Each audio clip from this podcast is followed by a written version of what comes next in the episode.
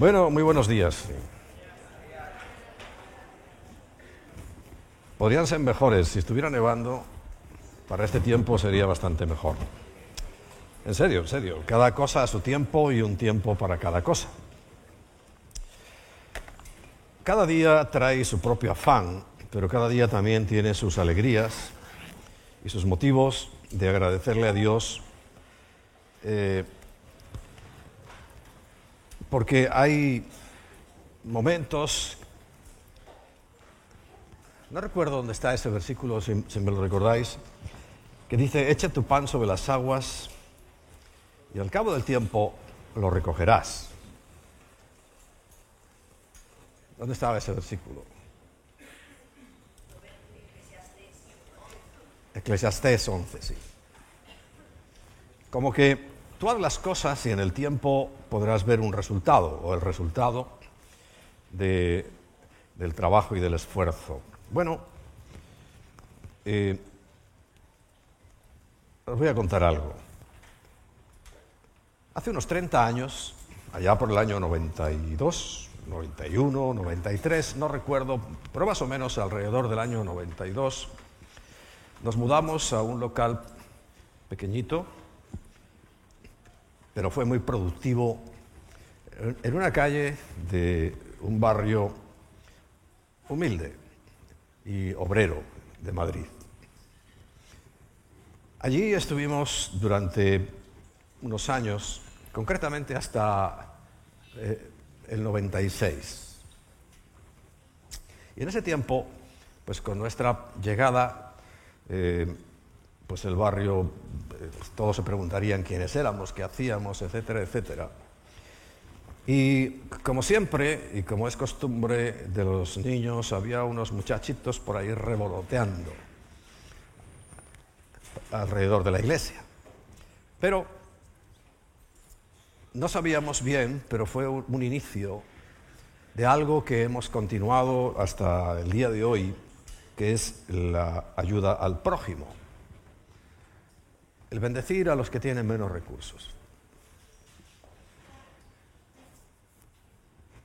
Había un grupo de niños, todos hermanos, eran cuatro, que se unieron a nosotros.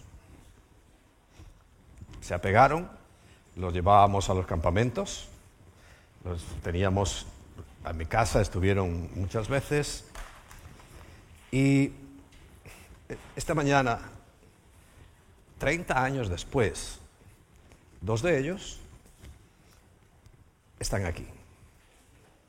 Porque la palabra de Dios nunca volverá vacía, sino que cumplirá el propósito para el cual fue enviada. Entonces, aquellos cuatro hermanos, uno era, se llamaba Jesús, pero le, llamamos, le cambiamos el nombre por Josué. Había Mercedes, era la siguiente, después Raúl y después Rocío. Bueno, Raúl y Rocío están aquí, yo quiero que os pongáis en pie. 30 años después.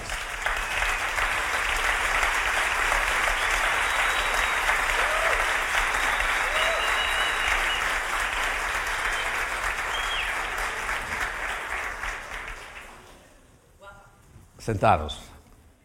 Rocío era un cominito, seis, siete añitos tendrías, siete o por ahí. Cinco años, imagínate, cinco añitos unos ojos azules preciosos, un cominito, nada. Y Raúl por ahí le andaba, ¿no? ¿Eh? Tú tenías ocho. Y Mercedes, seis. Y al que le cambiamos el nombre, ¿se seguirá llamando Josué o Jesús? ¿Sabes por qué se lo cambiamos, no? Porque dice la Biblia que no tomarás el nombre de Yahweh tu Dios en vano y Yahweh, que es Cristo, se llama Jesús. Por si acaso, es mejor prevenir que lamentar. Y le cambiamos el nombre. ¿Sabéis que Natanael no se llamaba Natanael, no? Algunos, los nuevos no sabrán. Se llamaba Jesús. y le cambiamos el nombre por eso que es que eh, Jesús es el nombre de Dios. ¿Sabe lo que significa? Jesús es Yahshua. Dos palabras, Yahshua, que es Dios salva. O sea, es un hombre santo, es un hombre consagrado. En ningún otro país, en ninguna otra cultura, vamos a llamarle fuera de la hispana, se le ocurre a nadie ponerle a sus hijos Jesús. Ni en Alemania, ni en Inglaterra, ni en ninguna parte del mundo. Solo nosotros que somos bastante imprudentes, tirando a blasfemos, le ponemos a la gente nombres que no corresponden. Bueno, me alegra mucho porque fíjate, eh, ese propósito por el cual Dios nos establece, uno tiene la obligación, y aprovecho para decirlo, de sembrar. Nuestra obligación no es que la gente se convierta, venga y esté toda la vida en la iglesia, Dios lo quiera, sino es sembrar. Y sembrar porque, repito, la palabra de Dios nunca vuelve vacía, sino que cumple el propósito para el cual Dios la envió. Amén. Bien. Estamos eh, hablando todo este mes, cuyo domingo final es hoy, de algo tan esencial que configura lo que en el cielo haremos. No sé si constantemente, no sé si en todo tiempo, creo que no. Porque claro, al leer la Biblia uno se da cuenta que también cuando estemos en esa nueva situación, lo que dice en Apocalipsis 6 es que nosotros, dice, reinaremos con Él. O sea, seremos reyes y sacerdotes. Quiere decir, hay una parte, vamos a llamarle mm, ejecutiva, con otras criaturas. Los primeros mil años con los de la tierra. Y por supuesto el sacerdocio delante de Dios, eso es permanente. Ahora, mm, digamos, digamos hay que repartir el tiempo. Pues no se puede repartir algo que no existe, porque en la eternidad, ¿sabéis las características principales cuáles son? Que no hay tiempo ni espacio. Por eso eh, Dios puede estar aquí y al mismo tiempo estar en su trono. Nosotros no podemos estar a la vez, pero sí recorrer, como se sabe, esa distancia abismal. Los hombres se han gastado miles y miles de millones de dólares, de euros, para llegar apenas a la Luna y un poquito más allá. Sin embargo, en, la soberanía de Dios, y sabemos que Dios se mueve de esa manera, será todo totalmente distinto, muy distinto. Bien, pero sabemos que esa actitud de agradecimiento, porque recuerdas, lo primero que vimos fue la acción de gracias, ser agradecido. Eso nos abre las puertas eso eh, como que conquista el corazón de Dios cuando uno es agradecido. Y hay un agradecimiento previo que recordad, os insistí que teníamos que practicar. ¿Cuál es el arrepentimiento previo? Cuando yo estoy pidiéndole algo a Dios. Recuerda, siempre cuando le pidas algo a Dios, que sea conforme a su voluntad, porque su voluntad es perfecta. Pero yo le doy gracias, aunque todavía no lo tengo en mis manos. Y eso es una, vamos a llamar una gran forma de obtener el favor de Dios si es que es su voluntad, porque tú ya estás agradecido. Pero cuando tú agradeces por delante es gracias si te lo da, pero también gracias si no te lo da. Porque Job dice unas palabras muy sabias. Jehová dio Jehová me lo quitó. Pero él que dice, alabado sea el nombre de Jehová. Da lo mismo lo que haga, siempre va a ser perfecto, porque Él conoce todas las cosas, conoce nuestros caminos y sabe, sobre todo, qué es lo que a nosotros nos conviene. La, la acción de gracias, esto está haciendo ruidos raros. La acción de gracias, ¿a qué nos llevaba? A un momento de júbilo, de alegría, de alabanza y terminábamos en un momento de adoración, de rendición total, absoluta y como vimos la semana pasada, tiene mucho que ver con la obediencia, con el sometimiento voluntario. Dios nunca va a someter a nadie por la fuerza. El único que hace eso es Satanás, que subyuga a la gente, la esclaviza, pues a través de drogas, alcohol, eh, adicciones a muchas cosas que terminan eh, controlando la vida de uno. Dios es libertad. Él nos da la absoluta libertad para que hagamos lo que queramos. Por eso nadie puede decir que es cristiano de nacimiento. Yo cuando digo eso, claro, yo lo decía en tiempos pasados, ¿no? Pero eso no tiene ningún sentido, porque no hay cristianos de nacimiento. Si fuera verdad, todos serían cristianos de nacimiento y todo el mundo sería salvo y todo el mundo sería una persona honorable y respetable, pero no es así, ya sabemos muy bien. Porque ser cristiano significa haber recibido a Cristo en el corazón. Para ello, el primer camino es haber reconocido nuestro pecado. Y más que nuestro pecado, óyeme bien, es nuestra condición de pecadores. El verdadero arrepentimiento es cuando alguien reconoce su condición de pecador. Claro, el pecador que hace, pecar. Entonces yo no puedo arrepentirme del fruto de mi condición, sino que tengo que arrepentirme de mi condición de pecador, de que estoy separado de Dios y por tanto esa separación me lleva a hacer cosas indebidas, cosas malas. Por eso es muy importante, porque todo el mundo se conforma con quitar los frutos, ¿no? arrancar las peras, arrancar las manzanas. No, aquí no se trata de arrancar manzanas. Ay, Señor, me arrepiento porque un día hice esto y un día le pegué a no sé qué y otro día... No, no, déjate los frutos tranquilos y ve a la raíz, a nuestra raíz pecadora. Y seca ese árbol y seca esa raíz para que una nueva pueda brotar en ti. Ahí es el verdadero arrepentimiento. Ahí es la verdadera conversión. Por eso hay muchas personas que sí, les, encanta coger frutos malos, pero no sirve. Tenemos que ir al, profundo, a la raíz del asunto. Y eso es un poco la clave para que hay eh, tantas personas que se ve un resultado y al poco tiempo ese resultado se hace volátil, invisible y ya no hay más. No, porque no se ha ido a la raíz, no se ha ido al asunto. Quiero que lo sepas y lo entiendas muy bien. Para que hoy mismo, si es posible, si nunca has reconocido tu condición de pecador delante de Dios, no has podido recibir la vida nueva. Y la vida nueva es la que nos va a llevar al arrepentimiento de las otras cosas. Porque la Biblia dice claramente que estamos muertos en nuestros delitos y pecados. ¿Qué significa? Muertos espiritualmente. Y a un muerto, por más que le hables, no reacciona. Y a un muerto, por más que lo lleves al hospital, no le van a poder hacer nada. Por eso el orden es que primero nos da vida. Y una vez recibida la vida, como el bebé, no sabe nada, pero ya tiene capacidad para oír. Y a partir de ahí es que comienza el camino. Por eso habla la Biblia e insiste tanto en el nuevo nacimiento. Y por ahí tiene que empezar nuestra vida, por el nuevo nacimiento.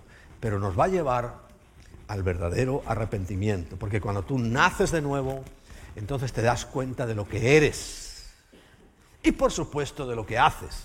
Pero primero tienes que reconocer lo que eres. Y el problema de mucha gente es que no reconoce lo que es. Porque hace cuatro cosas buenas y cree que no hace otras cuatro malas, ya, es bueno y ya tiene sitio reservado en el cielo, pero eso no es lo que dice la Biblia. Y para eso no vino Cristo. Cristo no vino a hacer lo que hizo así porque sí. Pues, una cosita más que hay ahí en el mundo. Y no, no es así. Y no podemos dejarnos confundir porque esos errores son los que están llevando a mucha gente a una situación lamentable. Porque recuerda, nunca dejaré de insistir en aquel día muchos me dirán, muchos, Señor, Señor, en tu nombre hicimos muchas cosas, pero la respuesta del Señor es, no os conozco. Y les llama hacedores de maldad. ¿Cómo puede llamar hacedores de maldad a personas que han hecho supuestos milagros y echado fuera demonios? sobre todo recuerda, y esto es lo que aprendimos hace una semana, el que hace la voluntad de mi Padre, ese es el que entrará. Así que es muy importante hacer la voluntad de Dios y no dejarnos confundir, porque los religiosos no entrarán en el reino de los cielos, ninguno, de ninguna clase y de ninguna parte, solamente los hijos de Dios, los hijos que han reconocido esa parte que os he explicado ahora. Todo esto no lo tenía preparado, o sea, siempre lo tengo preparado en mi mente, evidentemente, pero no forma parte del mensaje de hoy. Pero quiero que lo sepas, quiero que estemos seguros que estemos confiados, porque es tiempo más que nunca de estar confiados, de saber que Dios está en el control y en medio de esta situación sabemos muy bien que de las siete cosas que el Salmo 91 nos advierte que el Señor nos va a librar porque son cosas peligrosas, de las siete nos libra con la condición de que estemos unidos a Él. Y lo hemos visto, ¿no? Creo que vamos camino del tercer año de todo este asunto. ¿Alguien ha visto la mano de Dios en nosotros? ¿Sí? Bueno, me alegro. Porque eso es gratitud. Y tenemos que darle gracias al Señor todos los días porque Él ha cumplido su palabra. Él prometió que estaría con nosotros todos los días. Y si alguien duda de que, no, ayer no lo sé si estuvo, no, estuvo también. Y eh, su presencia Acabamos de cantar algo, es el cielo para mí, es todo para mí. Y su presencia echará fuera todas las cosas inconvenientes de nuestra vida. No quiere decir que no pasemos por desiertos, no quiere decir que no pasemos por incluso enfermedades, como que no. Claro que, eh, por supuesto, pero siempre con la certeza de que el Señor está en el control y siempre será para bien. Amén. Bueno. La semana pasada quedamos ahí en el último punto. El último punto, para los que tomaron nota, era el número 11 del punto 9. A que no tenéis la lista hecha. Bueno. Y era el beneficio que con respecto al Espíritu Santo nos da la obediencia. Vimos, primeramente, que su plenitud viene por causa de la, obediencia. Y en Hechos 5:32 recuerda, y nosotros somos testigos suyos de estas cosas, pero eran los apóstoles. Y también el Espíritu Santo, el cual ha dado Dios a los que le obedecen. O sea, es un regalo para el obediente. Pero el obediente, recuerda, es a su palabra, a lo que Él dijo, Nunca Dios te pedirá ni responsabilidades por lo que no dijo, pero tampoco te premiará por lo que no dijo. Él va a hacer las cosas conforme a lo que dijo. Y con respecto al Espíritu Santo, ya sabéis que a mí me gusta llamarlo en hebreo Ruach HaKodesh, porque Ruach HaKodesh le da el verdadero sentido de que es el Espíritu Santo.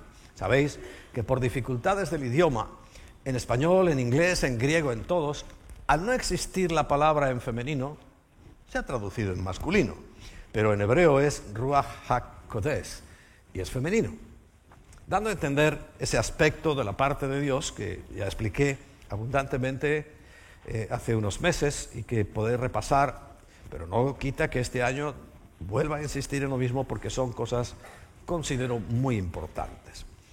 Pero esa presencia, que también se le conoce como la Shejinah de Dios, esa presencia en nosotros, o esa presencia entre nosotros, como ha estado esta mañana, es un regalo que Dios da, recuerda, a los que le obedecen. Y dirás, pero bueno, es que hay muchas mm, personas que creen que tienen al Espíritu Santo, pero recuerda que los espíritus eh, demoníacos también existen. Y que el espíritu demoníaco jefe, que se llama Satanás, ¿qué hace?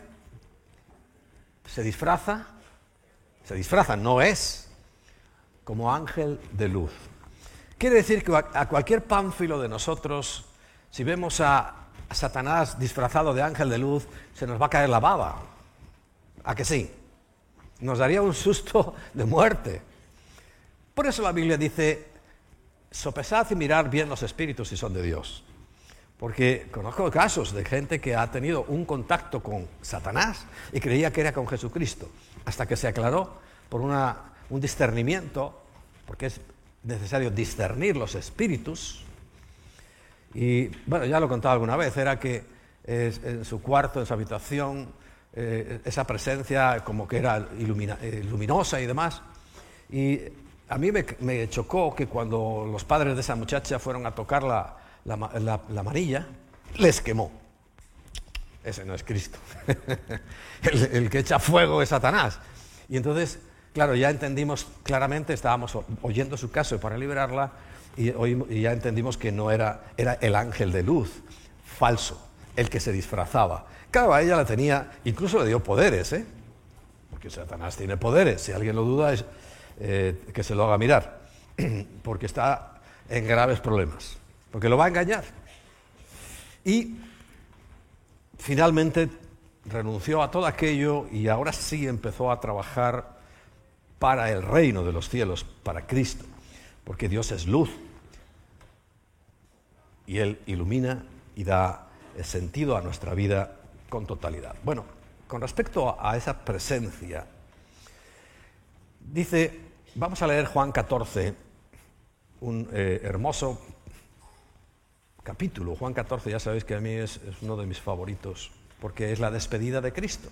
Cuando Él estaba ya en la última cena, en la que conocemos como Santa Cena, eh, despidiéndose de sus apóstoles, de sus seguidores, de sus amigos, les empieza a hablar y a decir cosas.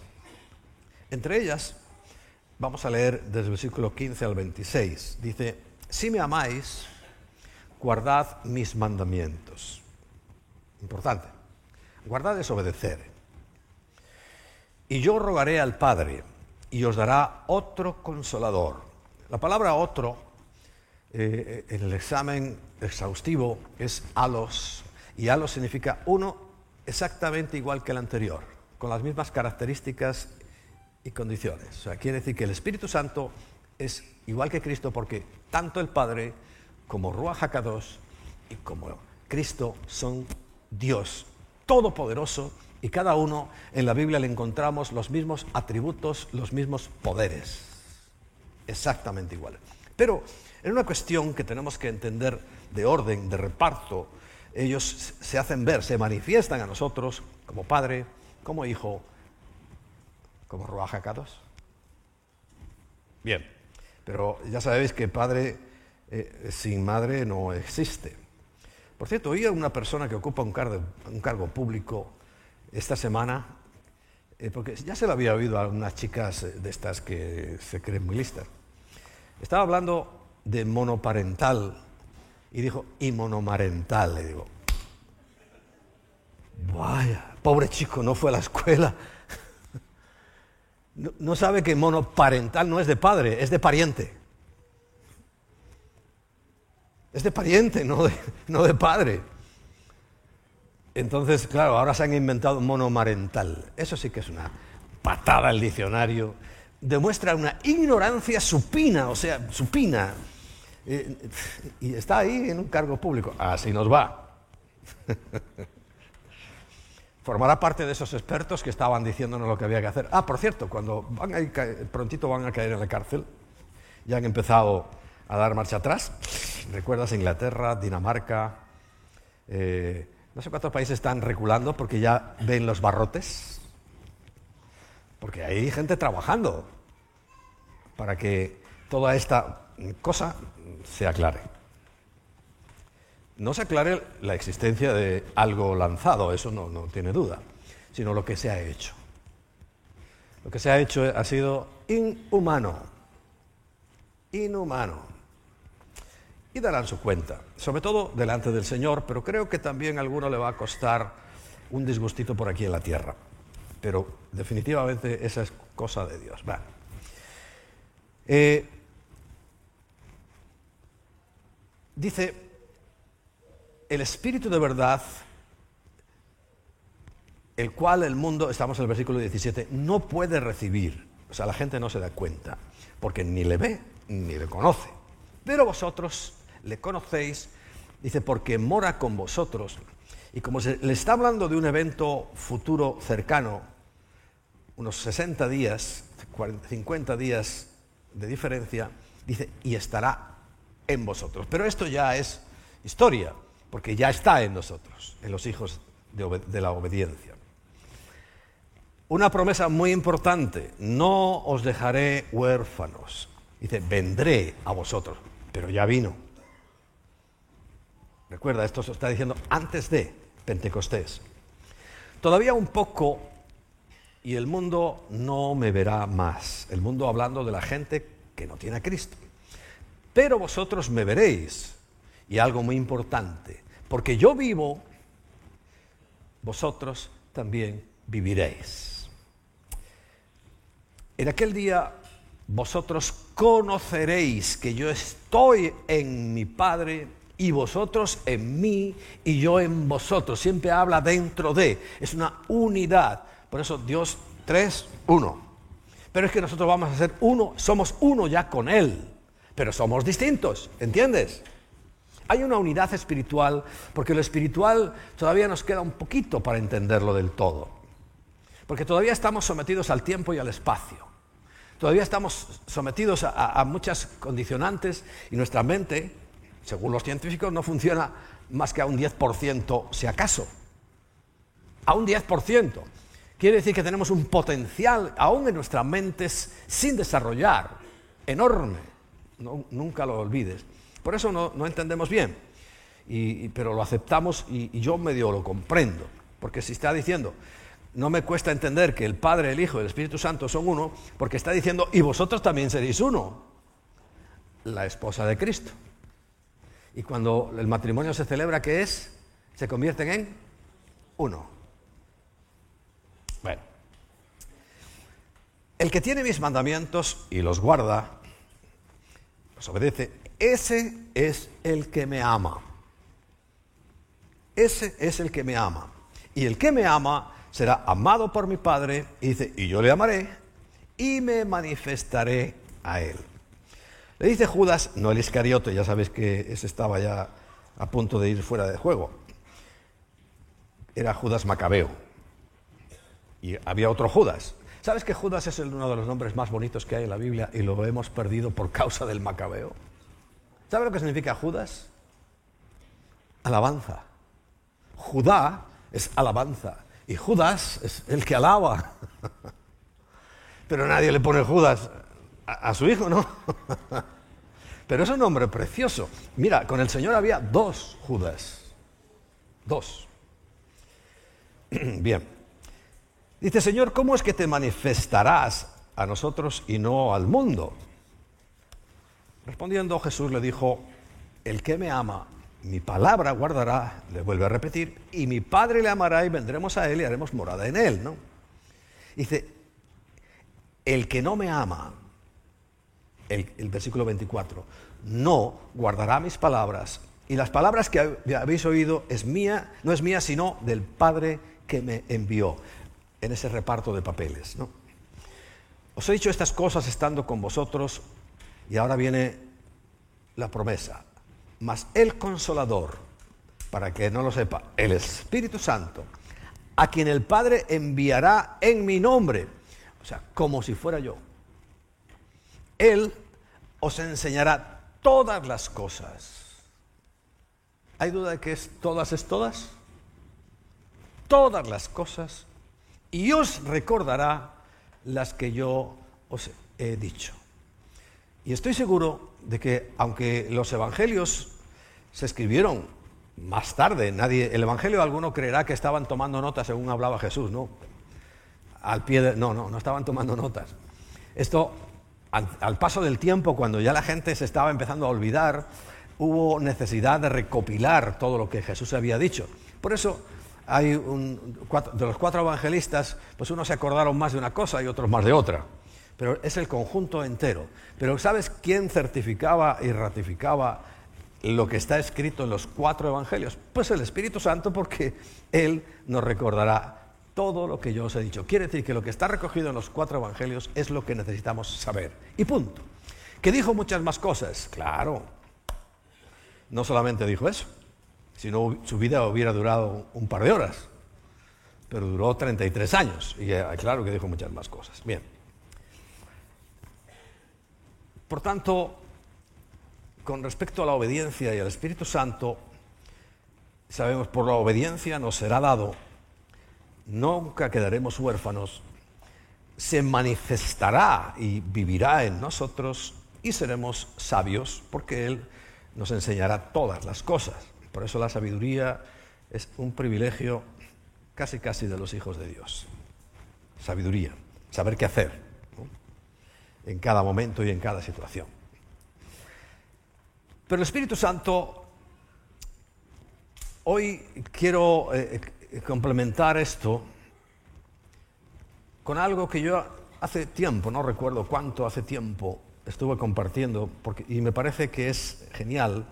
De acuerdo a que hemos estado viendo, y cuando predicó Quique la semana pasada, no, la anterior o la otra, eh, nos mostró el tabernáculo. Si hay una figura de él que teníamos preparada, quisiera que la pusieras ahí.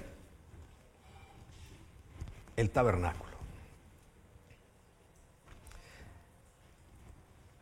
¿Está? Bien. Porque hay tres áreas, atrio, lugar santo, lugar santísimo, como en nosotros hay tres áreas, cuerpo, alma y espíritu, y en función de tres es como se va llegando hasta la perfección. En Juan 14, del 1 al 3, primero, el Señor dice, en esa misma despedida. ¿Recuerdas? Comienza su discurso de despedida eh, en la última cena diciéndole, no se turbe vuestro corazón. ¿Creéis en Dios? Claro, los judíos dirían, claro, sí, sí, sí. Dice, pues creed también en mí. Es lo que está diciendo Jesús. Creed también en mí. Y les va a decir algo muy importante. En la casa de mi padre muchas moradas, muchas casas, en otro lugar dice mansiones, hay. Si así no fuera, yo lo hubiera dicho. O sea, si no existiera eso, si fuera una milonga, una película, un invento, lo hubiera dicho. Pero sí existen esas moradas, esas casas. Dice, y le dice, voy pues a preparar lugar para vosotros. Pero claro, para llegar a ese lugar sabemos muy bien el, el tránsito que hay que hacer.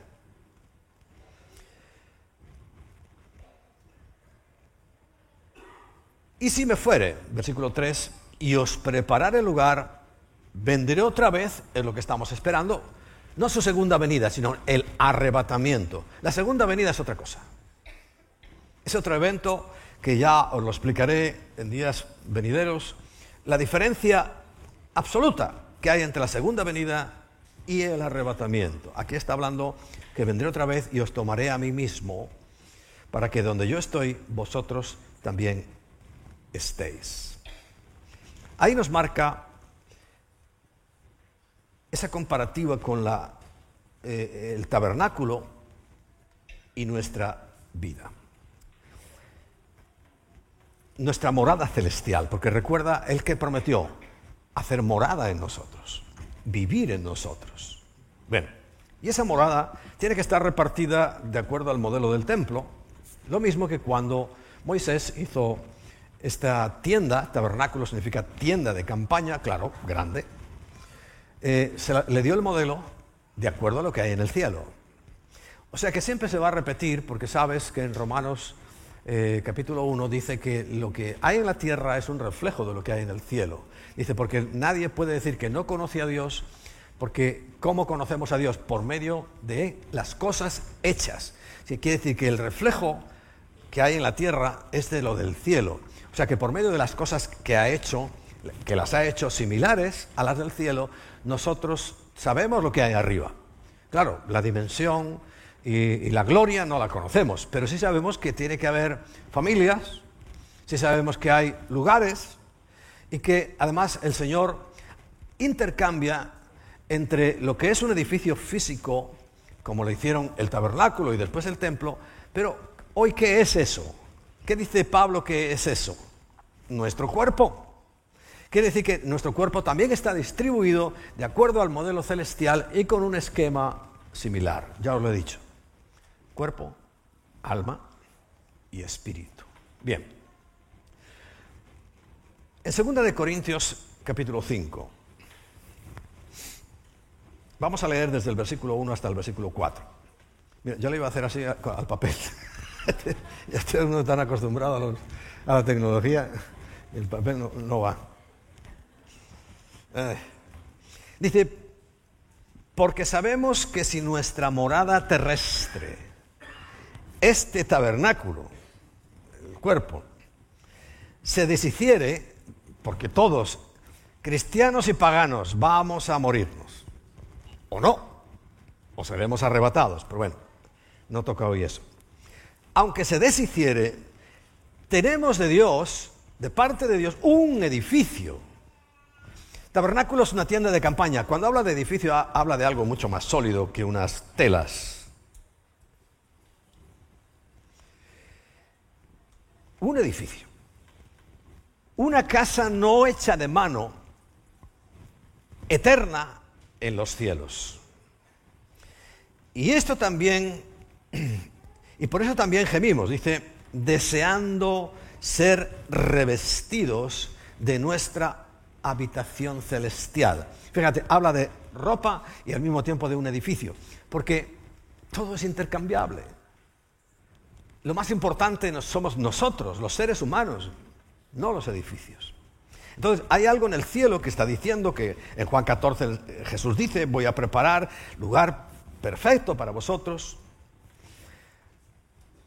Y el versículo 4, 3, perdón, dice, pues así seremos hallados vestidos y no desnudos.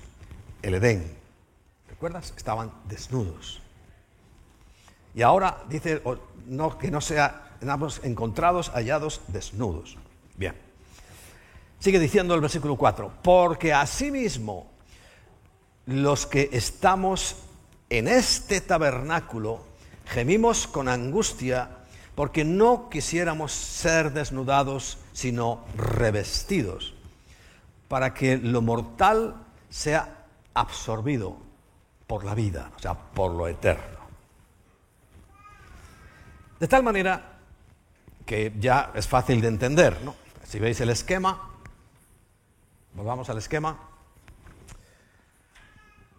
atrio, lugar santo y lugar santísimo, cuerpo, lo demás afuera, lo más simple, alma, que sería el lugar santo, y en el alma sabéis que hay mente, capacidad de pensar, sentimientos, capacidad de sentir, y voluntad, capacidad de hacer. Y el lugar santísimo corresponde al Espíritu, donde está la presencia de Dios, pero recuerda la presencia de Dios ahora, por su promesa, está unida. Nosotros estamos unidos en Espíritu. Por supuesto, necesitamos el alma y necesitamos el cuerpo. Yo ahora mismo tengo el Espíritu, pero mi alma, con la facultad del habla, os está hablando. Y si, no y si fuera mudo, no podría hablaros. O sea, el cuerpo, las capacidades físicas, todo actúa en global y en conjunto. De tal manera que vemos ahí, porque todo esto, estas tres áreas que vamos a examinar hoy del tabernáculo relacionadas con nosotros, nos lleva a un camino de lo que significa el crecimiento espiritual, pero también el de la adoración verdadera. Recuerda, es tiempo de que se manifiesten los verdaderos adoradores. Que por supuesto, como decía antes, el pecado que produce, o sea, el pecador que produce, pecados. El, eh, el, verdadero adorador que produce verdadera adoración. O sea que por eso no dice verdadera adoración, sino verdaderos adoradores. Porque recuerda, lo más importante somos nosotros. Bien. En Juan capítulo 14, versículo 6, dice Jesús, yo soy el camino, y la verdad y la vida. Y nadie puede venir al Padre si no es por mí. Comparémoslo con el, con el, tabernáculo. No lo quiten mucho. Es más, si puedes poner los versículos sobre él, sería mejor. Porque lo voy a usar constantemente. Bien. Ya en la tradición judía, en su habitual creencia de hoy en día, a la primera cortina o primera puerta se le llama el camino. Porque uno viene y lo primero que atraviesa es esta cortina, por eso Jesús dice, yo soy el camino. Claro, ten en cuenta que cuando Jesús estaba hablando estas cosas, le estaba hablando a quién? A judíos. Y ellos entendían perfectamente. Ellos entendieron, claro, este, e, ellos lo encajaron en su mente rápido, porque decían, claro, es que está hablando del, tabernáculo, y el tabernáculo sabían que era la presencia de Dios. Entonces se entra por el camino, por la puerta, que se llama así, del camino, para el atrio. Y en el atrio que se hacía, se entraba por aquí con... ¿A que empiezo en febrero a repetir lo mismo? Acción de gracias. Se entraba para llegar a, sus atrios con alabanza. Bien, ya sabéis que en el atrio hay unas cosas, hay que lavarse, por eso el lavacor significa la fuente de agua, pero también hay que quemar. Ahí se quemaba la ofrenda. Ahí tenemos que quemar muchas cosas de nuestro pasado. Pero bueno, sigamos. Y había otra cortina donde ya no entraba eh, todo el mundo. La gente traía sus sacrificios, aquí se sacrificaban los... Bueno, le falta algún elemento que es donde sacrificaban los animales. Bien. Y había otra cortina, ¿ves? Lo morado son las cortinas o las puertas. Y esta puerta se llamaba la puerta de la verdad, porque el que lograba traspasar esto era el que era ya sacerdote, levita. Los que hacían todos los días, como nosotros tenemos que hacer todos los días, nuestra labor sacerdotal, nuestra labor de oración, nuestra labor, porque recuerda la oración, ¿qué significaba? El altar del incienso. Nuestra labor de alimentarnos, porque es el alma, eh, eh, que es la mesa de los panes de la proposición. Y nuestra labor de ser luz, que es la menorá o el candelero de oro, eso se produce en el alma, que es el lugar santo. Y tenemos que convertir nuestra alma en un lugar santo.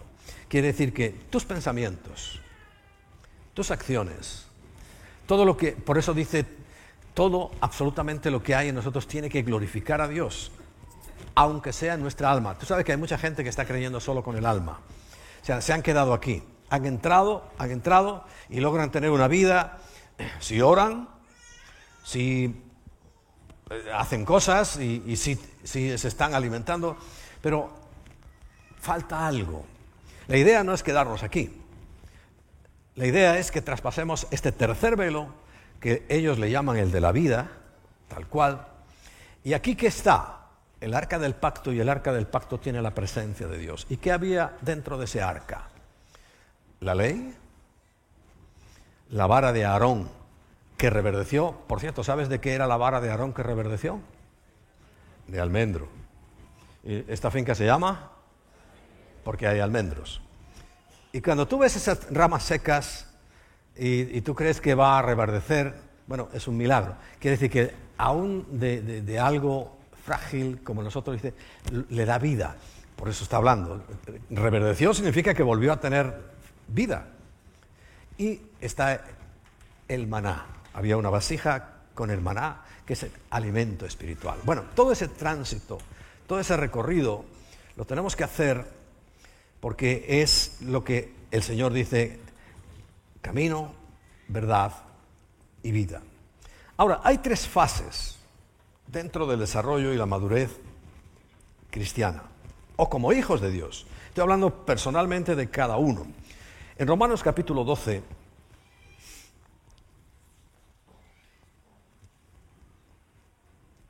no, bueno, antes, primero, primera de Juan, primera de Juan, la primera carta del apóstol Juan, eh, versículo 2, vamos a leer desde el 12 al 14.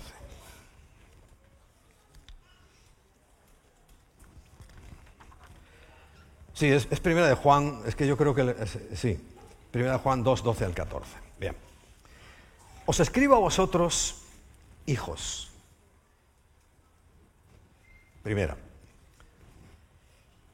porque vuestros pecados han sido perdonados por su nombre. Me convierto en hijo, ¿verdad?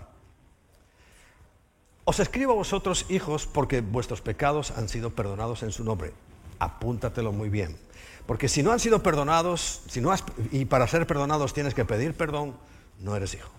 Ahora, ese sería el primer nivel. Es lo más básico. En el cual se quedan muchos, por eso Pablo se quejaba de que nos tenía que dar leche y no podía darnos alimento sólido porque quedamos siendo inmaduros, hijos. Pero hay otro nivel, otros dos niveles que nos habla aquí. Vuelve a decir, versículo 13, se van repitiendo, pero bueno. Os escribo a vosotros padres, pero padre sería el tercer nivel. El padre es el que, ¿cuándo se le llama padre a alguien? Cuando tiene hijos.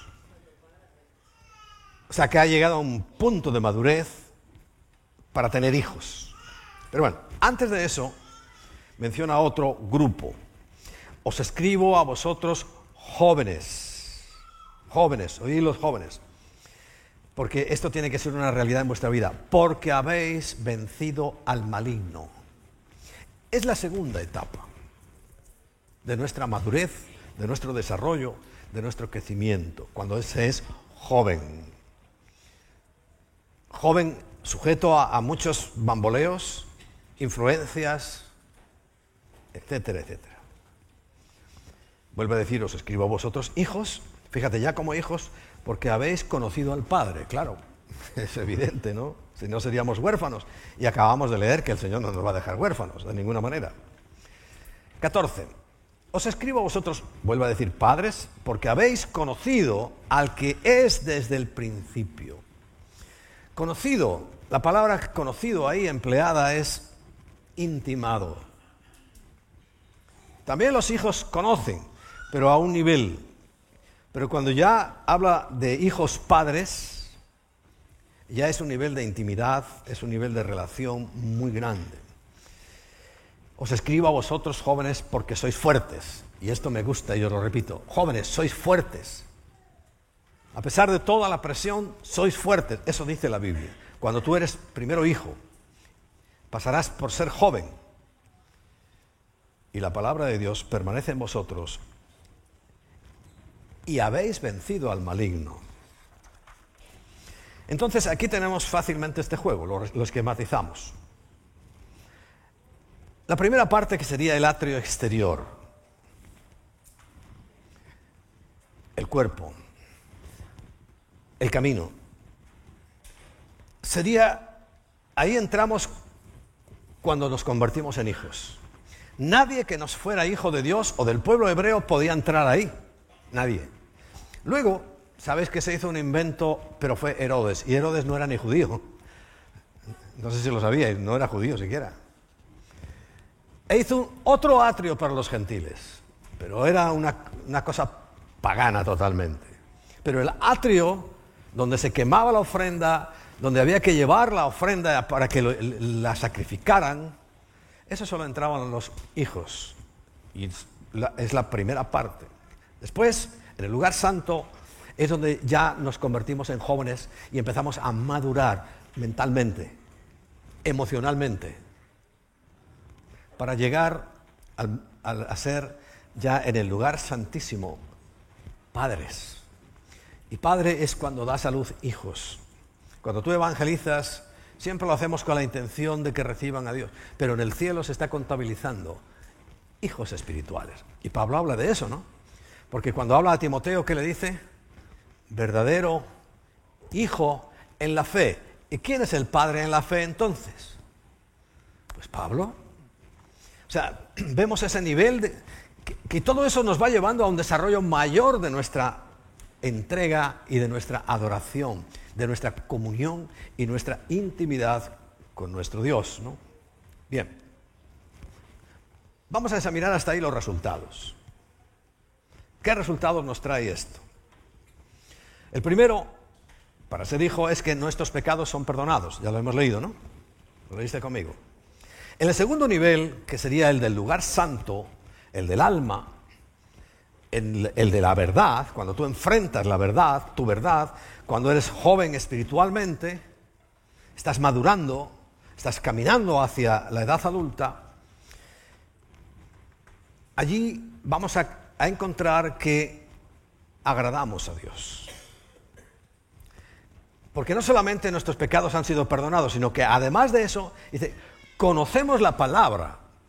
¿Por qué hacemos estudios y estudios y estudios de la Biblia? Porque tenemos que conocer la palabra y andamos por el Espíritu Santo. Andamos por el Espíritu Santo.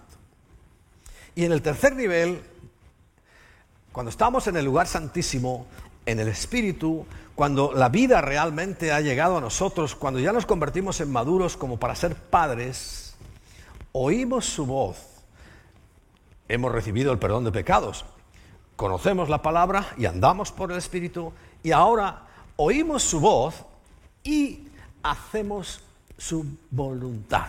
¿Ves que ahí está el foco de la madurez? Ahora bien, antes de eso, es muy importante Romanos capítulo 12, versículo 1 y 2. Nos dice, así que hermanos, os ruego por las misericordias de Dios que presentéis vuestros cuerpos en sacrificio vivo, santo y agradable. ¿Dónde se presentaba el sacrificio? En el atrio. Porque está hablando de, la carne y está hablando también del alma, pero sobre todo nuestra carne que tanto le gusta satisfacerse. ¿no? y habla de sacrificarla. Dice, tú mismo preséntate, antes había que llevar un animal, ahora no, ya Cristo fue crucificado, es el Cordero de Dios, pero ahora yo tengo que presentarme. El sacrificio ya no se lo puedo exigir a Cristo, pero sí a mí. Y dice, preséntate en sacrificio vivo, santo y agradable a Dios, que es vuestro culto racional. Si cada vez que venimos aquí, y esto le llamamos culto, pero el culto no es un conjunto de normas y de costumbres, que entramos cantando y dando gracias, claro, porque hay que hacer el camino. Entrad por sus puertas con acción de gracias, por sus atrios con alabanza, para finalmente adorar. Pero no estamos hablando de esas costumbres, sino que dice, el culto racional es cuando yo me presento, yo, cada uno de vosotros se presenta y dice, Señor, aquí estoy. Versículo 2. No os conforméis a este siglo. No tomes la misma forma de este siglo. A mí me sorprende cuando un cristiano padre se hace tatuajes. Cuando no eras nada, pues, la gente hace barbaridades.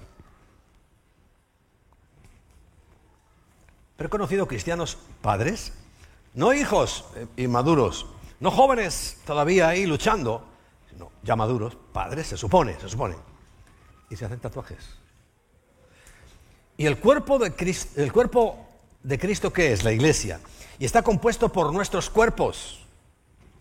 Y no podemos hacer nada en contra del templo de Dios, porque ya no es eso, no es el tabernáculo, ahora somos nosotros. Por eso yo debo cuidar también el atrio exterior. Y más exterior de lo que se ve no hay dentro del cuerpo, ¿no? Lo que te hagas en la piel es lo más exterior. Nadie se tatúa el hígado.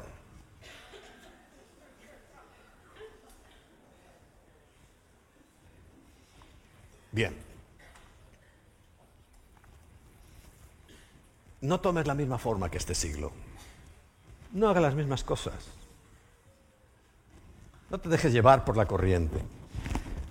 ¿Dónde va Vicente? ¿Dónde va la gente? Yo eso lo he odiado desde niño, ¿eh? Lo he odiado. Tenía un odio hacia... Ir eh, aborregado por donde iban todos, que aunque fuera malo para mí, yo ni de... No, no y no. Nunca quise. No os conforméis a este siglo. Si no, dice, transformaos. Hay que hacer una transformación por medio de la renovación de vuestro entendimiento. Recuerda, entramos en el alma, entramos en el lugar santo, porque el lugar santo es donde tenemos que mostrar la santidad. La que se comprueba, como veíamos la semana pasada, ¿no? Porque la fe, o la anterior, la fe pertenece a lo interior, pero la obediencia que era la manifestación externa de tu fe. Es lo que yo puedo ver, lo que los demás pueden ver.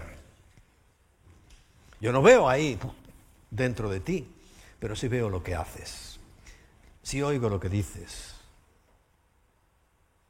Y es muy importante porque esos son los frutos por los cuales dice, os conocerán. Por eso dice, transfórmate por medio de la renovación de tu entendimiento. Entonces, ¿por qué decimos que hay que leer la Biblia? Porque la Biblia entra en primer lugar por el atrio, por mis ojos.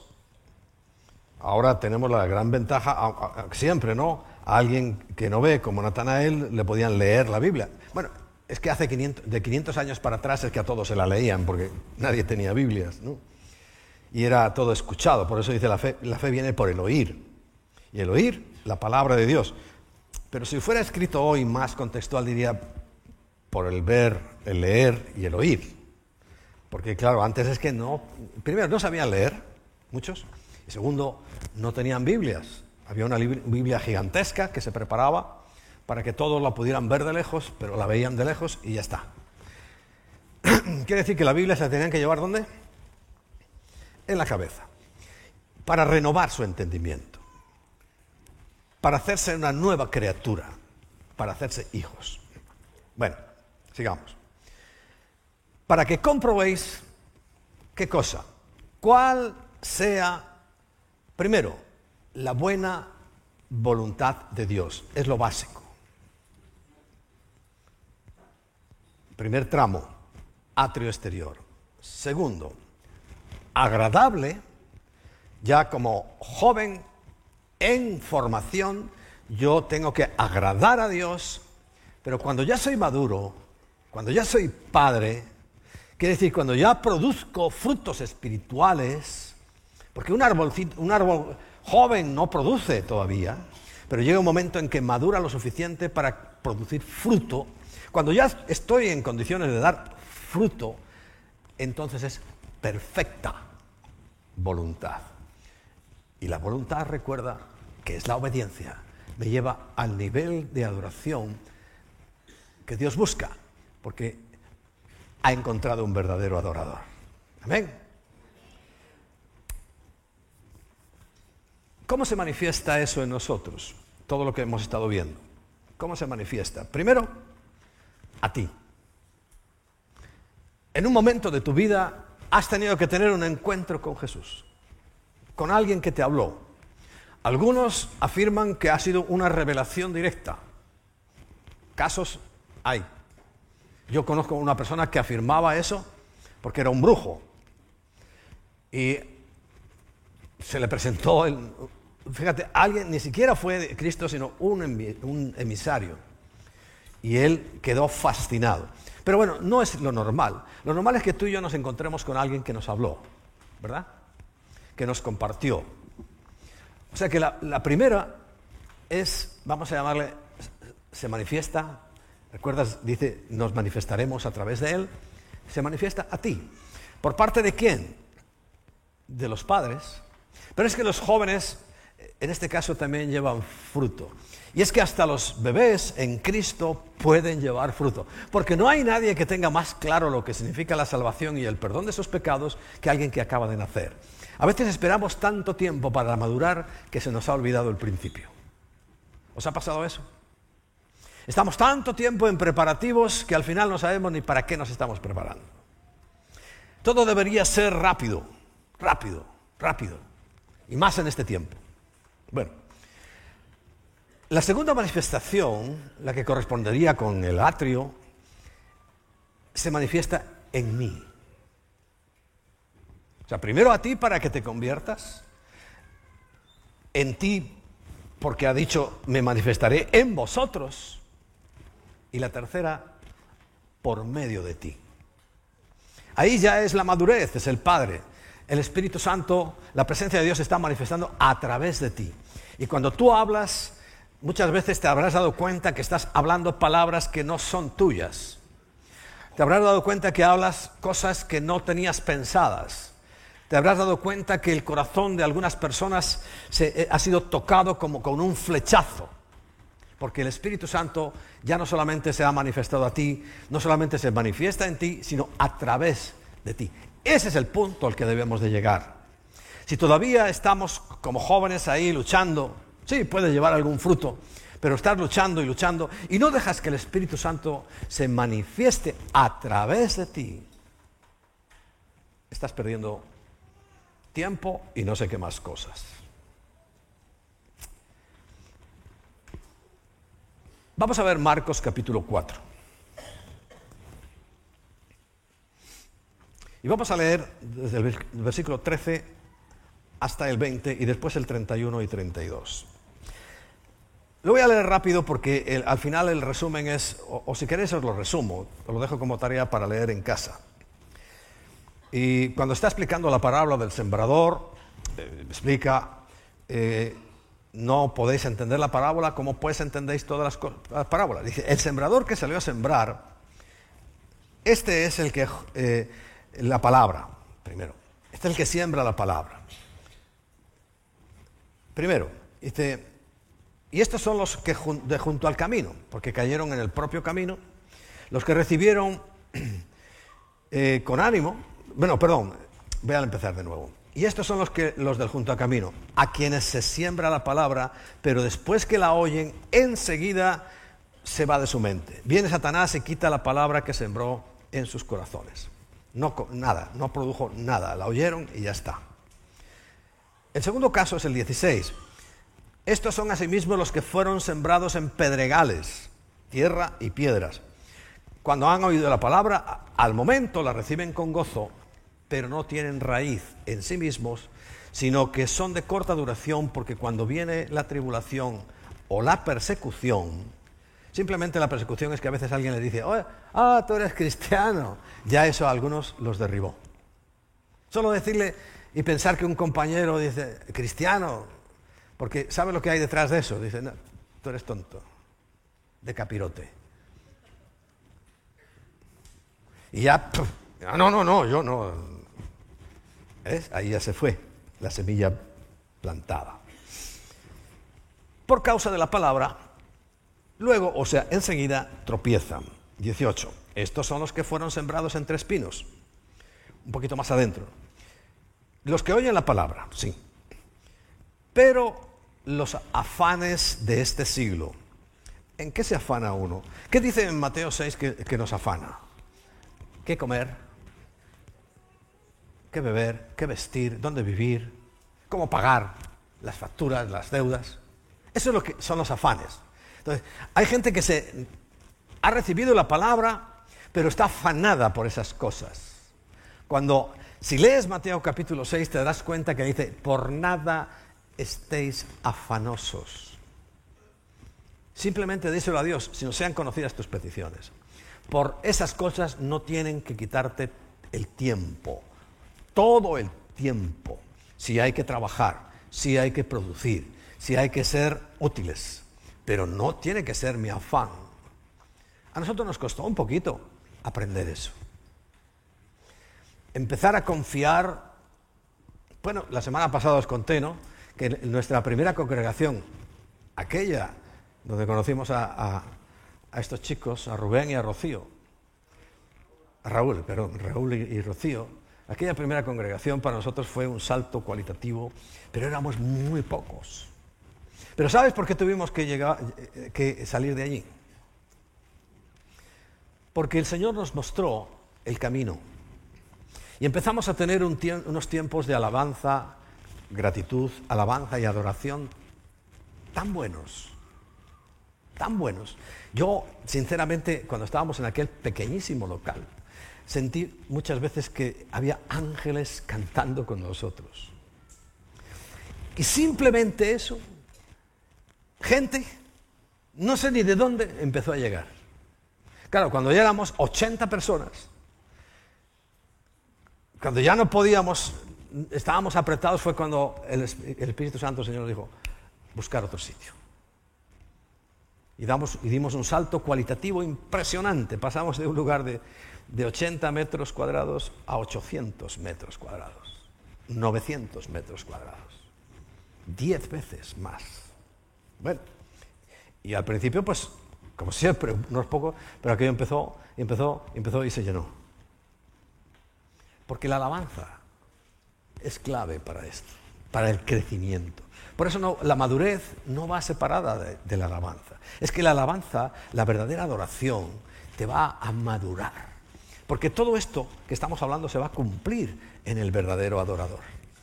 Te va a llevar a ser un verdadero adorador.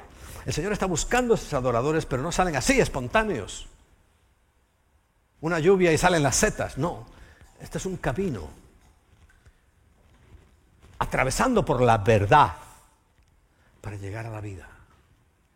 Y todo eso junto hará de nosotros esos verdaderos adoradores. Bueno, entonces esos afanes de este siglo, las preocupaciones por lo cotidiano, si no está hablando de cosas extrañas, y el engaño de las riquezas. ¿Cuántos cristianos he oído yo? No, ya verás, cuando yo sea rico, algunos me decían, ahí sí voy a diezmar. Y yo les tenía que contestar, o por lo menos lo pensaba. Muy difícilmente tú serás rico, a no ser que cometas un atraco o algo así, porque de la bendición de Dios, no.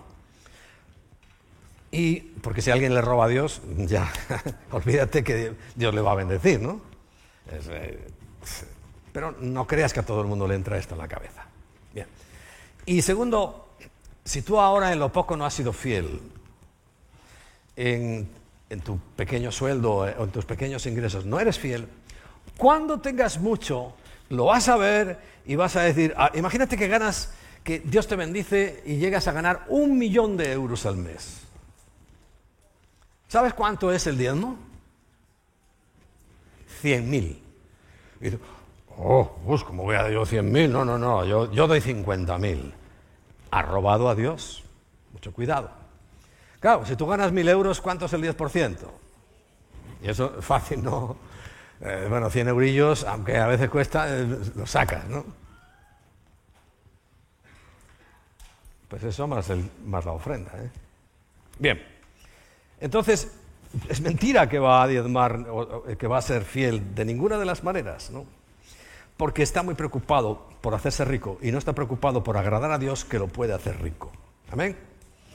Porque estamos hablando de raíces y de resultados la bendición económica es el resultado de agradar a Dios. Como consecuencia Dios te bendecirá, pero no es un objetivo en sí mismo. El que quiera almacenar riqueza caerá en tentación y lazo, trampa. Un lazo es de cazador para eh, atrapa una pata y es listo el animal. Bien. Si estás engañado por eso, y también dice, y las codicias de otras cosas, dice, entran y ahogan la palabra. Ya no queda tiempo para el Señor. Ya no queda tiempo para orar.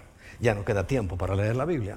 Y ahogan la palabra y esta se hace infructuosa. No dice que no haya nacido de nuevo, porque dice que recibió la palabra. Pero ahí vemos reflejadas algunas vidas, ¿verdad? 30. Bueno, 20 eh, primero. Y estos son los que fueron sembrados en buena tierra, los que oyen la palabra y la reciben y dan fruto, fíjate, en los tres niveles. De niño al 30, de joven al 60 y de padre al ciento por uno. ¿Amén? La madurez. Porque el versículo 30 al 32 dice, decía también, ¿a qué haremos semejante el reino de Dios o con qué parábola lo compararemos? Y dice, es como un grano de mostaza. El grano de mostaza es como un puntito de bolígrafo en un papel pequeñísimo. Los que habéis estado en Israel a lo mejor habéis comprado el clásico marcador de Biblia que trae unos granitos de mostaza. Mínimo, insignificante. Primer paso. Nosotros llegamos sin ser nada a la presencia de Dios, como un punto, como algo que ni se da cuenta. Y sigue diciendo, que cuando se siembra en la tierra, dice, es la más pequeña de todas las semillas que hay en la tierra. Pero dice el 32, pero después que se sembró, crece, empieza una etapa de madurez por la alimentación que está recibiendo de recién nacido niño, empieza a ser joven. Fíjate que le está dando un papel muy importante a los jóvenes. Dice, crece y se hace la mayor de todas las hortalizas. Y es la más pequeña. Este es el proceso en el cual Dios nos va a llevar, nos está llevando y quiere llevarnos y por ahí tenemos que entrar.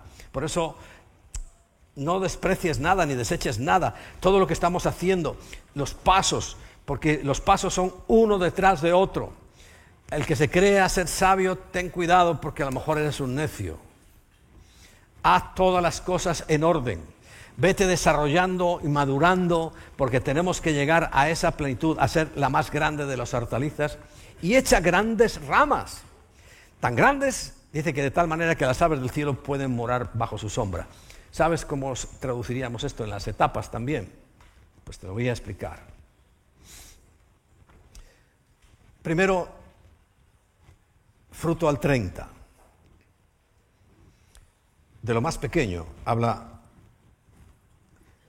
esta comparación de de la semilla que acabamos de hablar. De lo más pequeño crece, madura, sirve. ¿Te suena esa palabra que estamos usando últimamente?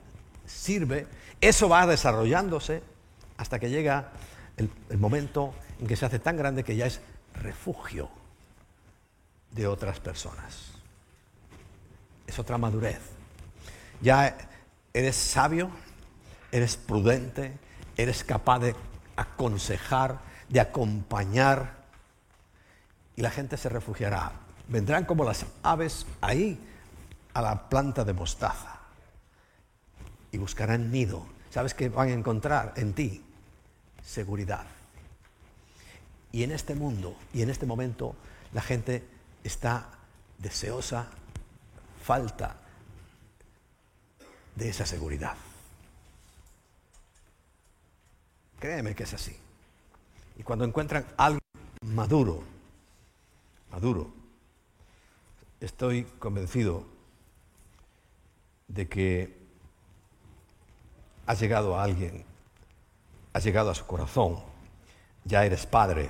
Y ahí están tus hijos colgados en tus ramas. A veces no es muy, saludable, ¿no? porque eh, llegan a, a entorpecer, ¿no? pero esto es así. Este es el proceso. Ahí es cuando ya verdaderamente eres un adorador. Así que no lo olvides, en esta mañana vamos a terminar hoy más temprano por ahora. Eh,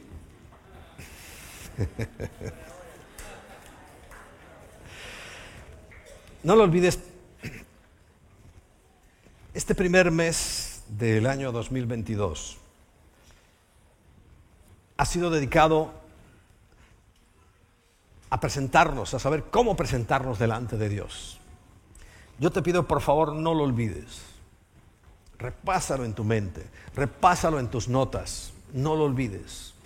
Porque vemos que hay siempre tres pasos, tres etapas, tres áreas de nosotros mismos que coincidían con el esquema que Dios mandó que se construyera. Porque lo que Dios mandó construir fue un tabernáculo. ¿Por qué un tabernáculo y no un templo? Porque deberíamos entender hasta el día de hoy que nosotros somos un tabernáculo, algo temporal. Mira, al mismo tiempo que, hoy me he llevado una alegría con esta parejita de hermanos, pues de estas notas que te llegan, ¡plin! un aviso de Facebook. Y me marcaba el cumpleaños de dos personas. La primera, una niña que debería estar cumpliendo hoy 26 años. Una niña que yo conocí de niña, pertenecía al Ministerio de Sevilla. Se llamaba Dayana Gutiérrez Osorio. ¿Quién la conoció? el año pasado, en marzo, porque ya vi, sus datos, murió con 25 años. ¿Cuántos planes había en su cabeza? ¿Cuántas cosas pensaba hacer? Y era una chica saludable, creo, creo por las fotos que incluso ya había tenido un niño. ¿Sí? Para que alguien me ayude. Había tenido un niño. Fíjate toda la expectativa que tenía por delante. Yo no sé en qué condición murió. Espero que todo lo que también se sembró de niña en su corazón, en ese momento hubiera producido fruto. La hubiera llevado por este tránsito a ser madura. 25 años. Y se murió. ¿De qué se murió?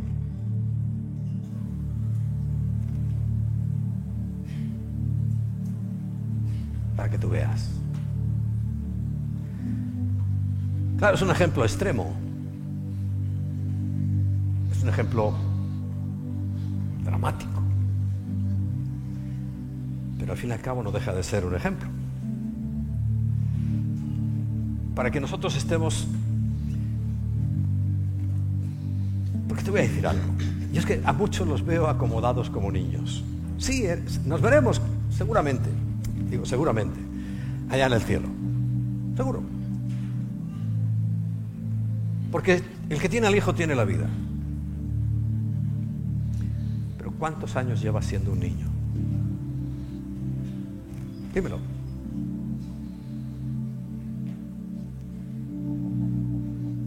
¿Cuántos años? Todavía no has empezado a ser ni siquiera joven.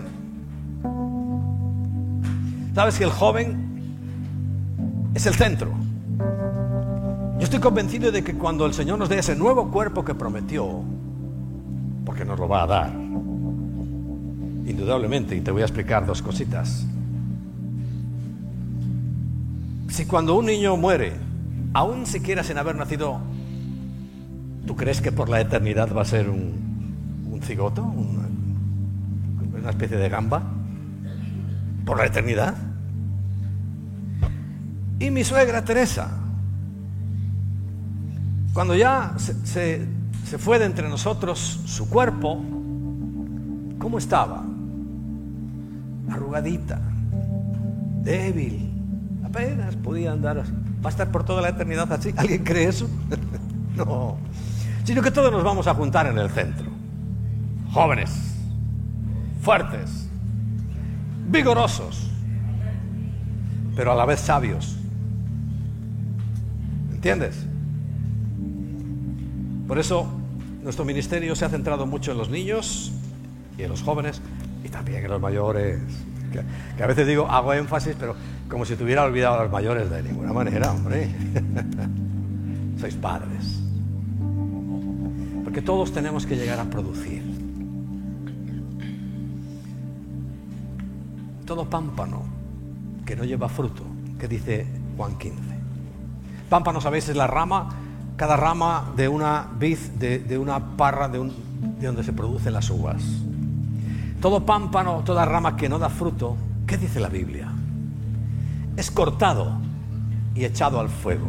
Fíjate hasta dónde llega la responsabilidad de esto. Así que por favor, madura estas etapas Plantéate muy seriamente el ir creciendo. Nosotros estamos ayudándote. Estamos empeñados y haciendo todo el esfuerzo para crecer juntos. Yo quiero veros a todos como padres produciendo hijos. Hijos. ¿Qué quiere ser padre? producir para el reino. Es lo más hermoso. Es la tarea maravillosa que mientras estamos aquí, en este tabernáculo, tenemos que hacer. Bueno, ya nos cuento que ganas coronas. premios, galardones, seguramente una mejor vivienda. Esa dice, voy a preparar lugar para vosotros, pero tú crees que todas van a ser iguales. Algunos creen que Dios es comunista.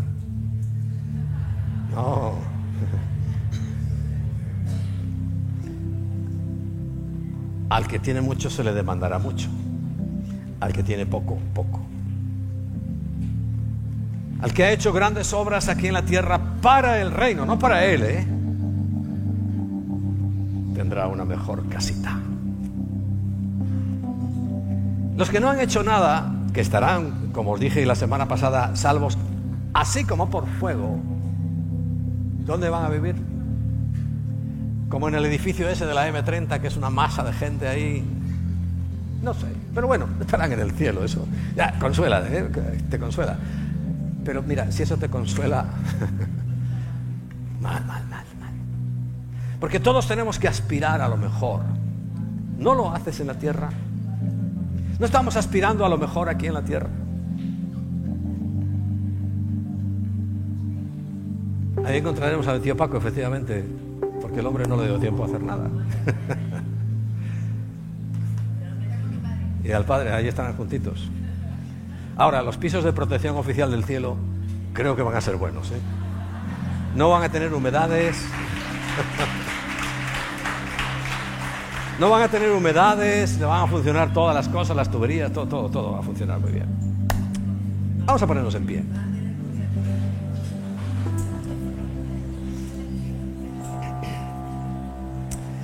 Señor, hemos aprendido un camino tenemos que ir desarrollando nuestra vida en la verdad. Hay tanta mentira a nuestro alrededor, tanta, que lo que nos va a desarrollar y nos va a hacer libres es la verdad. Y conoceréis la verdad y la verdad os hará libre. Y nos sentimos jóvenes estudiando,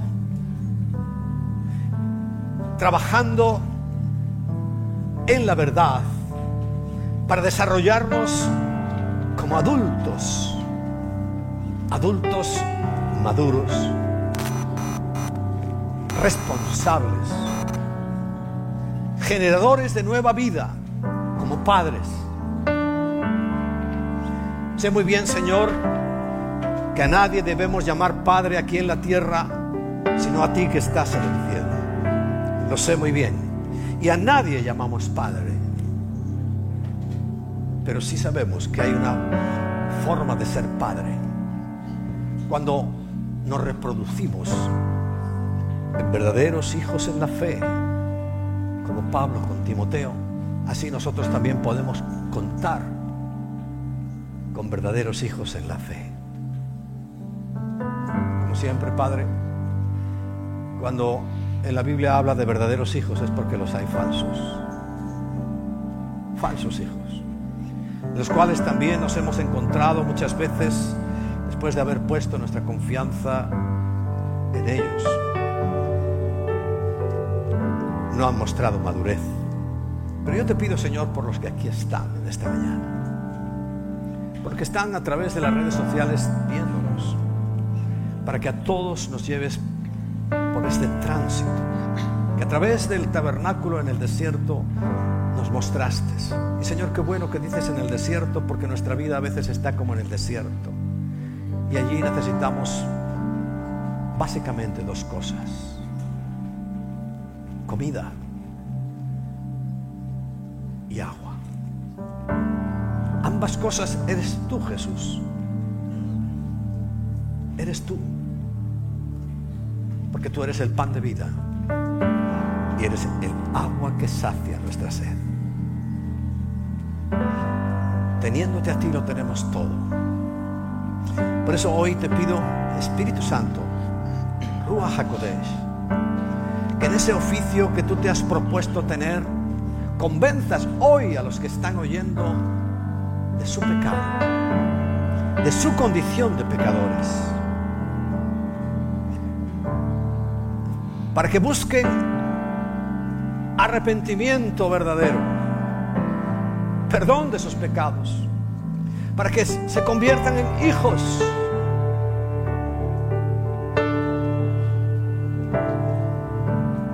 Pero también nos convences de justicia. Tú eres justo,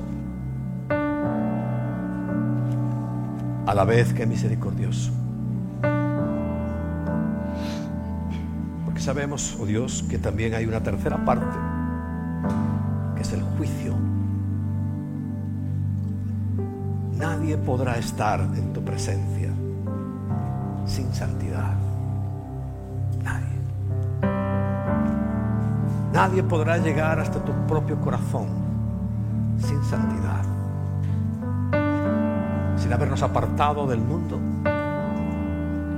apartado de sus costumbres, de sus formas de hacer, de sus formas de pensar, para agradarte solo a ti. Por eso, Padre, estamos agradecidos porque nos has tocado. Has tocado nuestro corazón, has tocado nuestra alma, has tocado nuestro cuerpo. Y hoy te pido que si hay algún cuerpo que necesita que lo toques, porque físicamente tiene alguna enfermedad, algún padecimiento, tócalo en esta mañana. Es lo más fácil para ti, Padre amado lo más fácil. Lo que más nos cuesta es entregar nuestra alma donde batalla el pecado, donde batallan las lujurias, las concupiscencias, las codicias, donde batalla el robo, el engaño, la mentira. Y tenemos que ir madurando y sacando esas cosas para llegar a ser maduros y padres de otros, maestros buenos siervos, buenos servidores.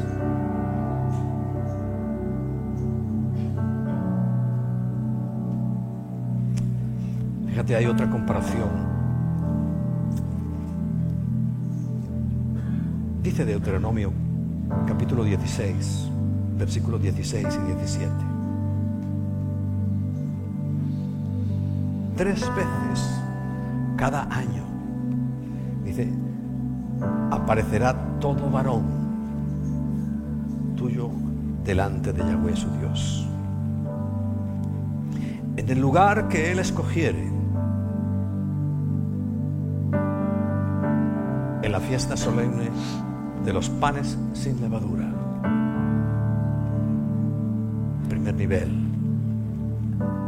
la muerte de Cristo, porque es la Pascua. En segundo lugar, en la fiesta solemne de las semanas, lo que conocemos como Pentecostés, semanas porque son 50 días, 7 semanas más un día. Fue la llegada del Espíritu Santo derramado sobre toda carne. Ahí la iglesia joven y pujante salió por todo el mundo predicando el Evangelio y nos ha llegado hasta el día de hoy. Y en tercer lugar, en la fiesta solemne de los tabernáculos. Algo temporal también, como el tabernáculo en el desierto. Algo temporal. Pero habla de tabernáculos como muchos, porque ahí es donde la madurez de la raza humana llegará a su punto máximo. Eso que habla la Biblia claramente que es el milenio, mil años de paz, mil años de seguridad, mil años de prosperidad, mil años de amor mutuo, hasta tal punto que dice que aún las fieras salvajes que hoy matarían a cualquiera, dice que los niños podrán jugar con las serpientes venenosas como su juguete. Y tendrás como mascotas en tu casa leones, tigres, animales peligrosos, porque se habrá acabado la violencia. Es el descanso de la tierra, el Shabbat de la tierra, el Shabbat de Dios. ahora estamos a punto de entrar en ese estado de madurez, pero ya somos jóvenes maduros. ¿Cómo lo llamamos nosotros? Radical Plus. Estáis todavía con fuerza, con deseos de trabajar.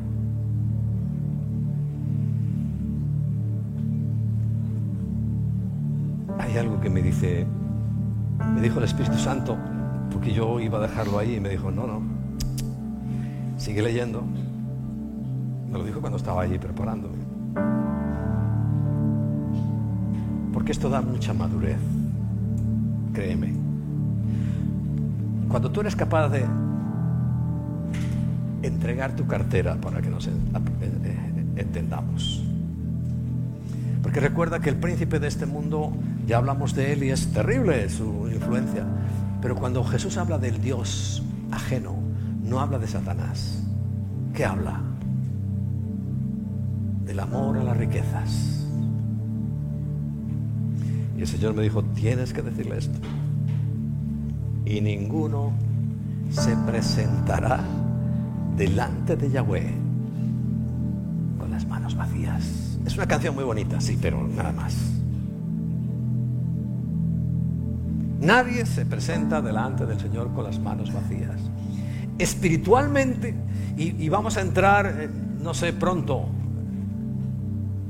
en la mayordomía, cuando has convertido lo material, cuando has entregado lo material, recuerda los afanes, no dejaron a esa persona madurar.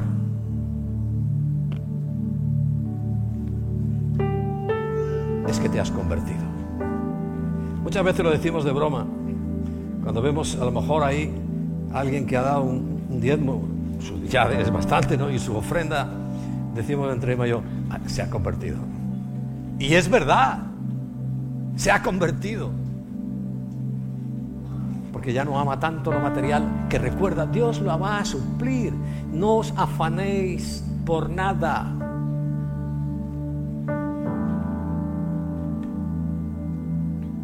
Cada uno, dice el versículo 17, con la ofrenda de su mano. Sabes que antes nos gustaba traerla aquí delante, pero bueno, eh, está a punto de caer el, el asunto y ya podremos volver a hacerlo. Cada uno con la ofrenda en su mano,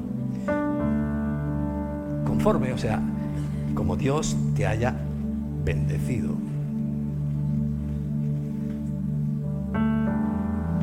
Quiere decir que si tú ganas un millón, quisiera que todos ganarais un millón. ¿Tendrías que traer? Diez mil. Y la, la propinita, la paguita que le dan a los niños de a lo mejor 10 euros, ¿qué? ¿cuánto tienen que traer? Uno. Pero tú sabes que para Dios es lo mismo. Por eso Él estableció un porcentaje, no una cantidad. Para Dios tiene el mismo valor el eurito de vuestros niños que los cien mil o el millón que pudierais traer vosotros. Lo mismo. Porque Dios es el dueño de todo. A Él no le impresiona. Cuando tú das una buena ofrenda, bueno, la, usamos nosotros, ¿ves? Hemos crecido y seguimos creciendo. Pero para Dios, que es a Él, si es el dueño del universo. Si todo es suyo. Dice, mío es el oro, mío es la plata, toda la tierra y su plenitud. No le impresionamos. Pero sí le impresiona la entrega del corazón. Y cuando tú haces eso, estás entregando tu corazón. Porque ¿qué dice el Señor Jesús? Donde está tu tesoro, ahí está tu corazón. Ahí. Por eso, Señor, estamos tan contentos también participar, y lo hacemos y lo haremos en ese tránsito de la Pascua a Pentecostés, a tabernáculos. Y te queremos adorar. Dentro de nuestro corazón está el deseo de adorarte. Y este es el camino. Ahí debe concluir. Pero ahora en gratitud ¿Tú estás agradecido a Dios? Levanta tu mano quien esté agradecido a Dios.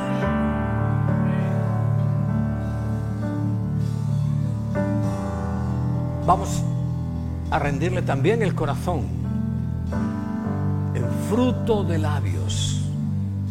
Fruto, recuerda el resultado de labios que confiesen su nombre, que le alaben, que le magnifiquen, que le glorifiquen.